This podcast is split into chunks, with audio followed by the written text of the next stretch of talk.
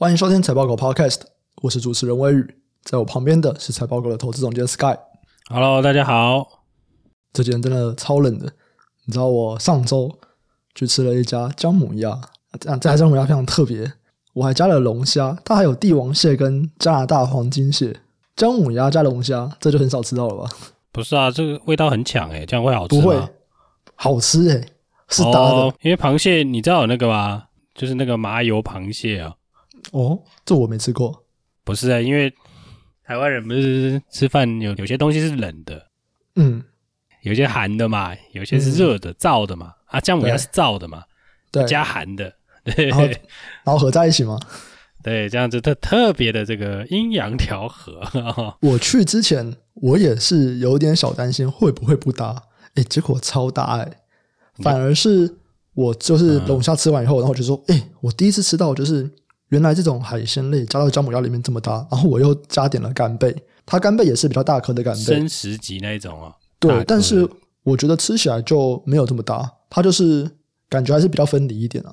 哎，可是龙虾真的是搭的，赞！下次我想要揪多一点人去帝王蟹，在南港推荐一下好不好？太远了吧，在南港 就吃个姜母鸭去南港。在后山皮跟昆阳站中间，其实还好。哦，那没有很远了。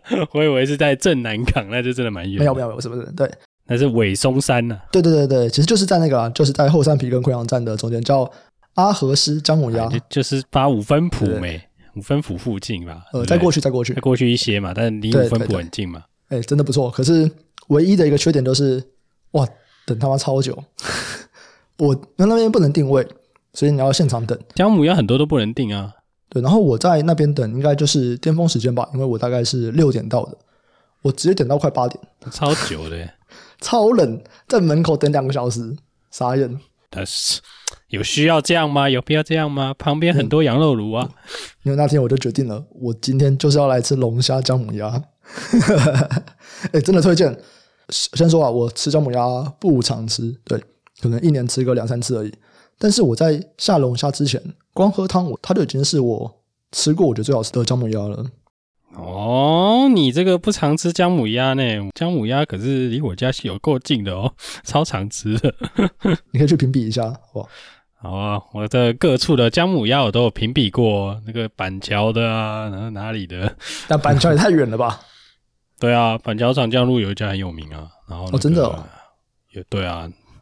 啊，我家附近这家也有名。就北投，北投这边有一家很有名的。你家巷口，你家巷口姜母鸭，真的是巷口，因为这离我家很近，就是我走路就会到那种。好，我们来进到今天的主题吧。今天的主题第一个还是先来讲一下半导体。上周啊，美日和就连线了嘛，对中国的半导体设备出口有禁令，那有可能啊，就会让中国四十五以下纳米的半导体发展变得相对的困难。这个东西在这周一我们的 podcast 里面也有提到了。再来啊，美国商务部就正式的将长江存储还有合肥兆兴列入实体清单。那这几天呢、又有 IC 业者透露嘛，明年第一季晶圆代工的成熟制程它会降价，降幅最高达到一成。那其实这几个东西都跟半导体有关啊，所以我们就一起来聊一下吧。首先，美国商务部将长江存储还有合肥兆兴列入实体清单，这到底是什么意思呢？什么意思？就跟那个华为之前一样啊，你未经许可，美国厂商不能出东西给你啊。嗯，这会很有很大的影响吗？其实有诶、欸，影响蛮大，因为毕竟这些公司，我们先讲和长江存储好了啦。你长江存储里面你要出一个 SSD 好了，固态硬碟嘛。嗯，那你固态硬碟不是说只要出 NAND Flash 就好了呢？嗯，就是固态硬碟是一个组合嘛，它最后一个成品是固态硬碟嘛。对，对，那你要做成固态硬碟，就需要 NAND NAND Flash 嘛，你需要 Controller IC，然后你需要其他的这个板子嘛，然后再把它做成这个固态硬碟的样子出给消费者嘛。嗯，对，那那个什么列入实体清单，就有人分析到说，其实有个重点嘛，诶，Controller IC 不能出给你，那怎么办？那你要怎么弄？你要怎么搞呢？哦、那你就是等于是说你人出旧的。可是为什么连这个东西都要来控制啊？就他们有竞争力很大，或者是这个东西在整个国防战略上面有这么重要吗？啊，反正那个什么，他们进的就是进那个 DUV 嘛。对，你说这个跟国防战略有没有这么大的相关？我想它的应该就是，反正这个叫什么二十八奈米，反正先进制程吧，甚至进到 DUV，就是无状态之下是不能出的。对，那反正他就是觉得是说这些企业都跟军方是有相关的嘛。哦，嗯，就如果你放一条路给他，那不就是有有洞可以钻了吗？那大家会想办法钻啦，对不对？我们举举个例子嘛，你就举显卡就好啦。跟你讲，多少算力以上不能出，大家出一个刚刚好的 就可以出了。对啊，这是商业必然的嘛。对啊，反正有钱赚，就是大家想办法赚啊。所以他就是直接弄一个最严格的，反正全部锁住，那你就不能出了嘛。重点就是要减弱它半导体的竞争力嘛。嗯嗯，这个我猜可能小郑接下来会有一集来讨论吧，就以 TrendForce 来分析啦。这样子的话，二零二三年的 NAND Flash 位元供给量，它会再度下修，然后列入实体清单，诶，这也会下修，所以可能对于整个记忆体 NAND Flash 啊，还有 DRAM 的观点，看看小郑有没有什么新的想法？这样。对啊，那其实长江存储失去设备上资源，就我们之前有提过嘛，不只是小郑的那个台股美股提款机嘛，或者是财经时事放大镜都有提过啦，它的那个架构其实是有竞争力的哦。我不能说很多人啦，我是说有一部分你可能会觉得说长江存储可能是落后，因为就觉得它是中国，对，它落后归落后，但是它是有威胁性的哦，它威胁性是很有可能会进入到主流市场那一种啦。嗯嗯，就是如果它技术追上，它就会有一个市场份额，因为就是我记得它的架构是有竞争、具有竞争力，因为它是后来才发展出来的，对，所以它的这些生产良率，其实你说它如果真的拉上来了。它市场会有一席之地嘛？那你当初想要削弱它半导体的这些行为，或者是说你这个本来的意图，就是如果你没有封它，就不存在了嘛？对啊，那所以你就是还是要必须得把这个洞补起来嘛？啊，只是说他这次放出很多家啦，这只是刚好拿这两家记忆体出来讲而已啦。你说放入实体清单的很多家？对啊，我记得这次又放了不少家进去了，就不是只放它啦，三十六家，放三十六家，我三十六家蛮多的耶。对啊，只是它刚好。这两个家是记忆体的嘛？对，然后又比较大，对，然后比较有竞争力嘛。那也有很多你那种可能不认识的，比如说华为代工厂鹏芯微集成电路，欸、不认识。这个我知道，这个我知道，这个我听过。嗯嗯，他只是举几家大家听过的，对，啊，剩下的都对你可能不熟。那我们来讲另外一个，就是 IC 设计的晶圆代工，因为这样就有 IC 业者就表示啊，明年成熟制成的代工价格会有降幅超过一成。这个算是把去年涨价的部分都拉回来了，不止啊！我觉得去年应该不止涨一层啊，就是你跌一层回去补不回来，但是价格就是开始下降了嘛。哦，所以就还是会比疫情前来的贵啊。如果它只降这一次啦，我相信是比疫情前来的贵。晶圆代工的价格啊，如果长期来看，它是长期往上还是往下还是持平呢？我认为过去都是持平的。哦，所以它其实还有再往下的空间。就是看这个市况有多冷啊，那它就有多有机会往下。嗯、因为过去我们有提过一集嘛，就是联电过去很不错的时候，利用率是九十几八呢。嗯嗯，就是过往几个 cycle 啦，你就觉得哎，那个景气可能 pick，你去比对一下，哎，联电的产利用率可能是九十几个 percent 嘛，这一次是一百 percent，超过，所以这就是当做一个指标来看嘛。对，那就是其实告诉你说，这一次因为不论是因为疫情，不论是因为宽松还是怎么样呢？就是这个市场对晶片的需求是比过往还要更强烈的嘛？嗯嗯，对，所以造成的是涨价。之前那个台积电涨价，不就是说是很多年以来几乎没有涨价过？对对，所以它应该十几二十年来第一次涨价嘛。你反过来对这些其他的 IC 设计业者，他们其实早就涨价，台积电只是最后再涨。对，所以你这个相比之下，你可以比较一下，就是说哦，这个又到 peak 又反转了，那这个比较从最热到。就是说，回到这个平均值吧，或者说回到中间值，对啊，那这一段可能还有一段就是成熟制程的价格的这个修正啊。之前也提过嘛，第三季可能会是库存的最高点嘛。那这个台积电当然也提过，对啊。那在这个库存修正的期间，其实你可以想见的啦，这些 IC 设计业者是不会下的啦。我说他不会下单嘛，我就在去库存，那我还下单，对不对？我就下少一点单嘛。那也牵扯到其实。他去年很好，所以晶圆代工业者议价能力很强，所以他跟大家签长约嘛，对不对？那 IC 设计也因为被迫就不得不签长约，不然拿不到产能嘛。那现在产能迅速反转，市况迅速反转，那这变成是这样嘛？那就是 IC 设计业者很多人就直接跟你说啊，买啊，我买啊，金猴力啊，外胜啊，对不对？我不要玩了。那因为我现在库存满坑满谷嘛，库存拉进来也会被骂，啊，不卖掉也会被骂，各种被骂。大家都我就选一个嘛，那我可能就选毁约，或者是说我下单就下最小量，或者是说我把这个合约往后推。所以我原本圈四年，我四年可能圈一百片，我就变成五年一百片。嗯，对啊，用各种各式的方式去推迟嘛。所以你成熟制成的降价是很容易，就是你可以很明确知道说一定会降价啦，高几率，因为你看世界先进的产能利用率你就知道了嘛。现在先进的产能利用率现在很像到七十五帕，掉超快的，它那个是有点像断崖式的下跌嘛，所以都是有关系的啦，就是因为它在去库存。对，那在现在去库存的时候，大家不会多下单，就是大家不会多制造嘛，对，那不会多制造，它晶圆代工自然的产能利用率受到影响嘛。那它为了要填满它的产能利用率，它只好降价嘛。嗯，可是你现在降价，大家就会回去了嘛？因为其实重点还是要看大家的库存清的怎么样吧。不然如果我库存就还在高档，再便宜我都不会买啊，因为我就是赔钱卖。对啊，这叫什么？就是反正这些供应链一层压一层呢、啊。嗯。最终还是在看终端的库存到底销的怎么样。对，你最终的还是看产能去化的状况怎么样。因为如果是终端销的怎么样，就是终端去卖的怎么样，这会只是一条路而已嘛。另外一条路就是你直接财务上就把它打掉，那也没差。哦，对对，陆行之后就推测说，可能第四季就会有蛮多厂商在打库存。对啊，但其实你看之前那个叫什么敦泰嘛，敦泰就表演一次给你看嘛，它是成熟制成的嘛，对不对？然后下很多成熟制成，直接就打掉。直接就认成存货减损啊，嗯，对，存货减损会是一种方法啊。那我们上礼拜提到那个巨大有吗？对，虽然说不是晶片业者，但是可能很可能会出现类似的状况啊。哎，我们来介绍一下存货减损好了。就是存货减损的意思，就是说，因为会计上说，我们花了钱，现金可能会变成存货。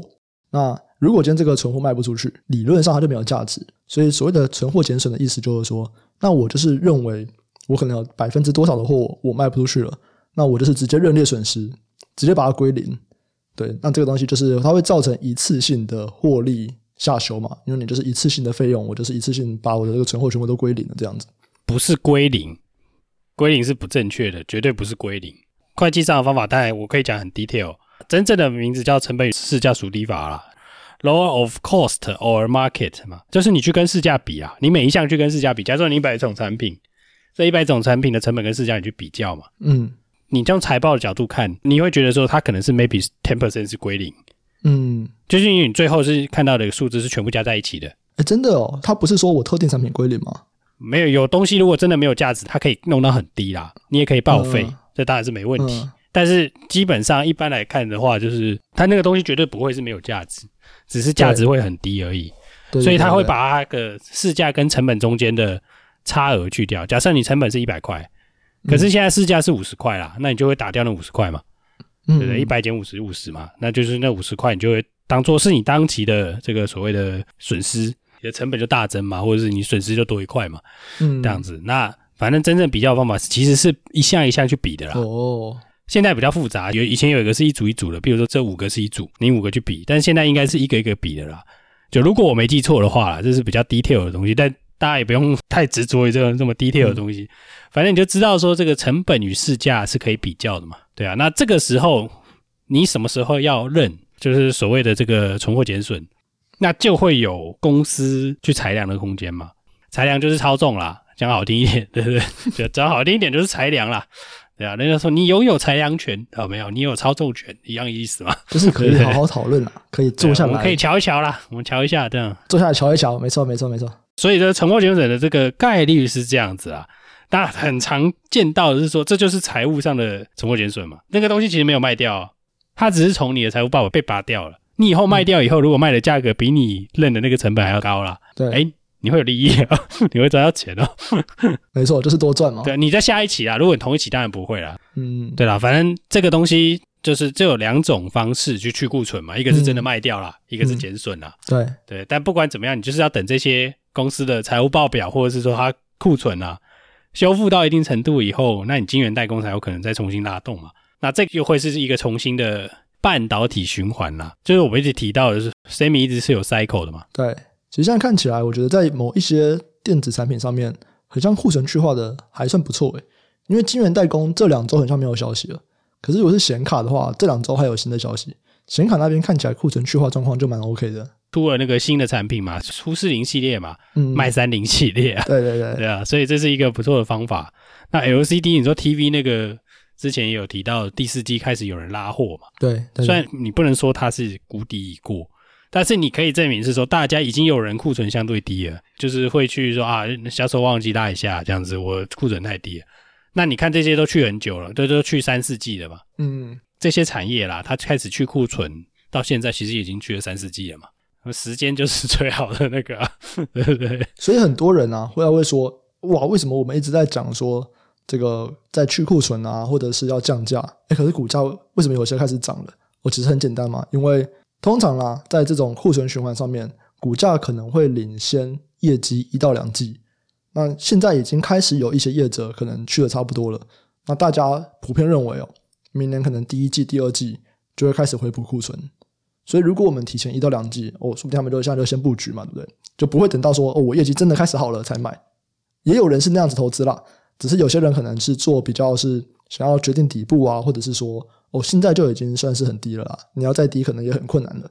那我可以先买着，反正我就是摆个一两年。那如果是这种投资人，诶，现在其实就会买了。对，所以我觉得为什么现在股价会在涨，就是因为大家其实预期啊，明年上半年大概就是开始回升这样子。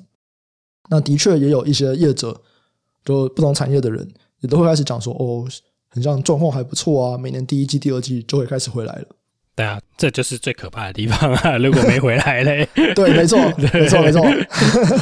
对啊，没回来嘞，这种时候就是有趣的，因为其实明年第二季会回来，我觉得在各个产业哦，这应该都是投资界的共识啊，对吧？哦，这不只是投资界，这可能是产业界哦。产业界有些人不认为啊，对，但是你如果可以。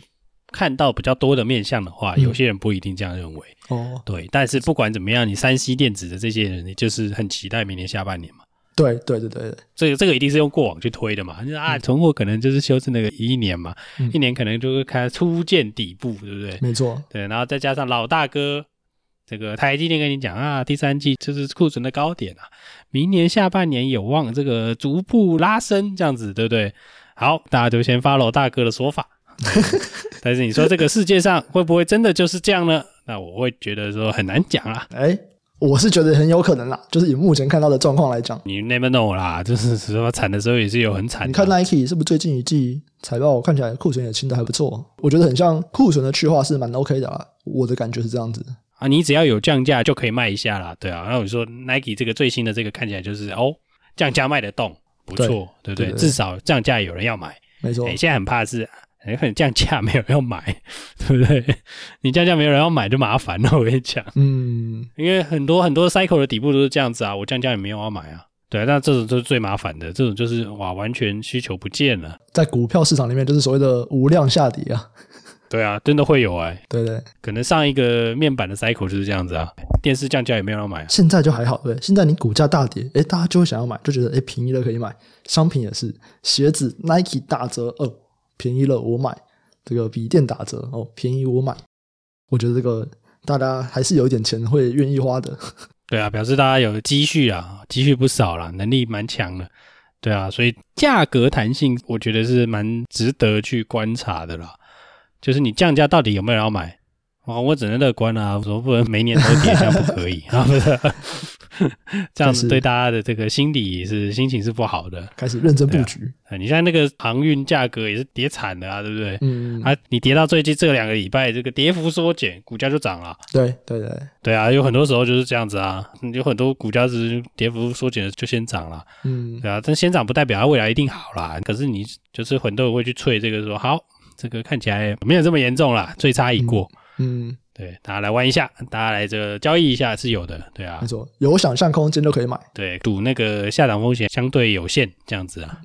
好，我们来聊第二个主题，是中国解封以后，他们像算解封吗？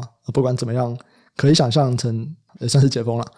那大解封以后，其实出现了蛮多的状况。哎，我今天才在我的 Facebook 上面看到一个我在上海的朋友，哎，他发的动态超屌的，他跟他的银行行员讲，说他今天要去银行办事情。然后银行就说：“哎，今天没人哦。”他说：“为什么没人？全部阳性，银行一个人都没有。”然后我后来看下面的留言，才发现说：“也像中国很像蛮多地方的银行，或者或者是蛮多间银行分行都出现了类似的状况，就是他们会开门，但是里面一个人都没有，因为全部阳性。我就觉得哇，天哪，真的是魔都诶。啊，不是啊，那谁去开门？就不知道啊。他说你可以去，那边有开，只是没有人。我就觉得哦，到底是什么意思？然后现在有很多现象嘛，对，包含说大家开始抢药嘛，他们抢药其实造成了蛮多问题啦。包含说最近台湾有新闻在报这个普拿疼缺货，对不对？因为蛮多人可能就是来中国买药，一开始是抗生素啦，对对对。对啊，抗生素缺货，普拿藤缺货嘛，然后那个制药股又来一波了，对不对？没错，大家就是很兴奋，没错，赶快来买这个。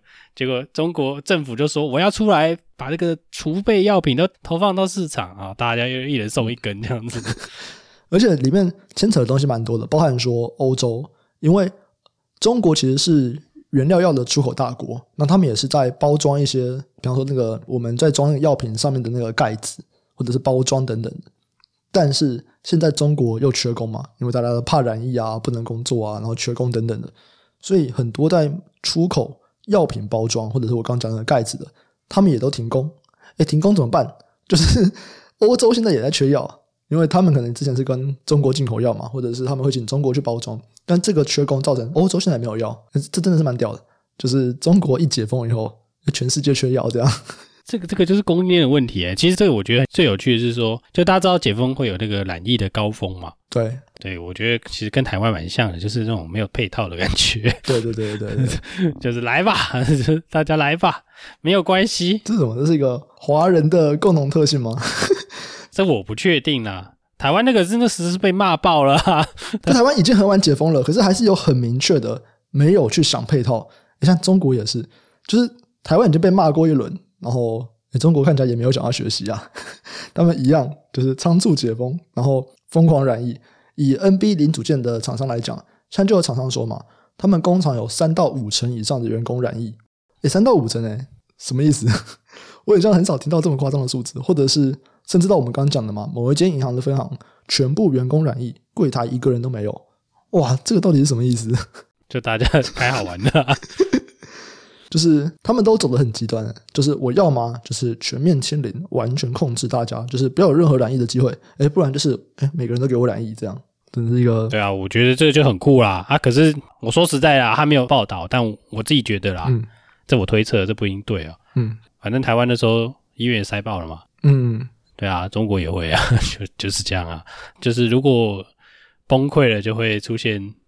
死亡率飙升的状况，但我猜这个很难在那边的数据看到了。我说公开的数据了，对，但我们不确定会不会出现这样的状况，但只是这是一个有可能的结果就是了。嗯，这个状况也是蛮有趣的，就是以前封城缺工嘛，就是厂商不开啊，或者物流等等的问题。我现在解封了，呃，还是缺工，这样大家染疫了，或者是怕染疫，然后不去工厂，哎，现在也缺工，所以蛮多厂商就来讲啊，现在可能。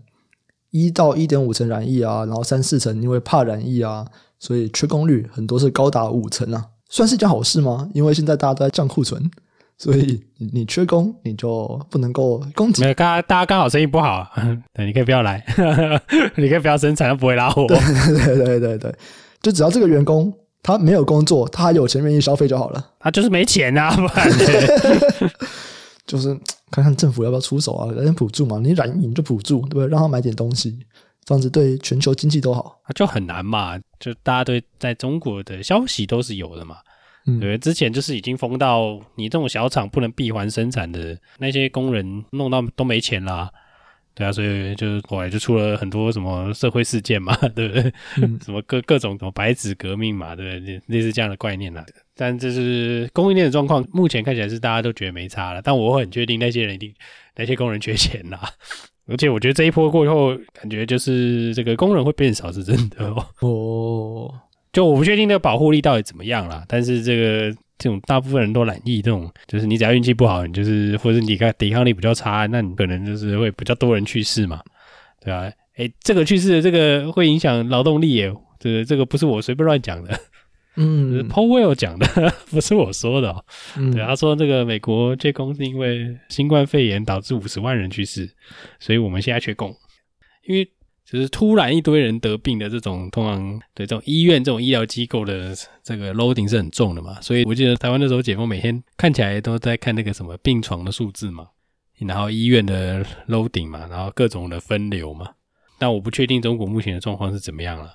对啊，所以可能第一季之后，大家真的过完年之后，看看会不会有比较回到这个什么比较正常的状况吧。就大家都懒过一轮，然后大家都成为了新人类了，就可以重新开始好好工作啊。也蛮有可能的，因为其实在过去，大家也都知道嘛，就是中国的制造业，农历年后其实产能利用率或者是所谓的良率，其实都会下跌。为什么？因为很多员工他们可能是离乡背井工作。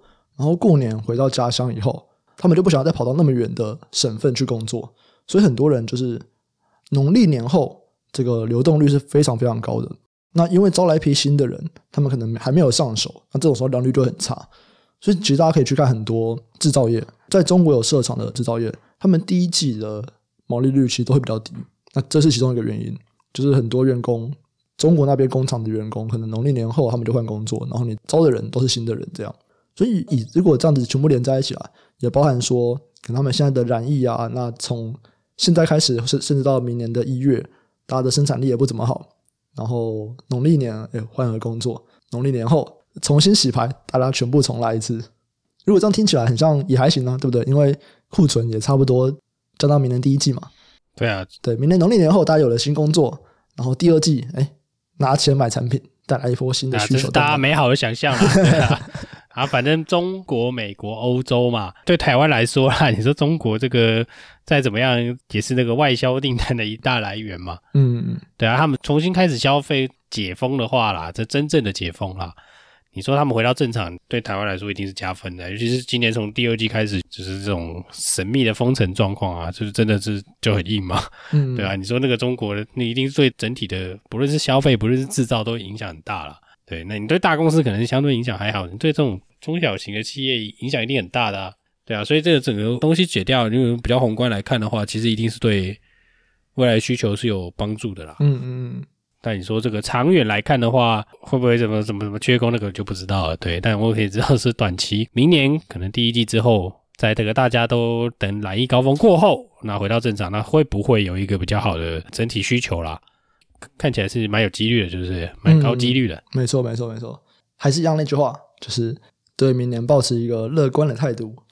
我自己是觉得蛮乐观的。先先吃一点什么猪脚啊、姜母鸭，没错，没错，准备过冬。对，这个冬天就先吃点龙虾、姜母鸭，好好过冬一下。然后我们这集就先到这边啦。喜欢听众啊，记得按下订阅，并且分享你的亲朋好友，然后给我们五星好评。如果对节目有任何的建议啊，都可以在资讯栏或者是我们的粉丝团留言。有业务合作的需求，请参考节目资讯栏下面的业务联络信箱。感谢大家的收听，我们下期再见，拜拜，拜拜。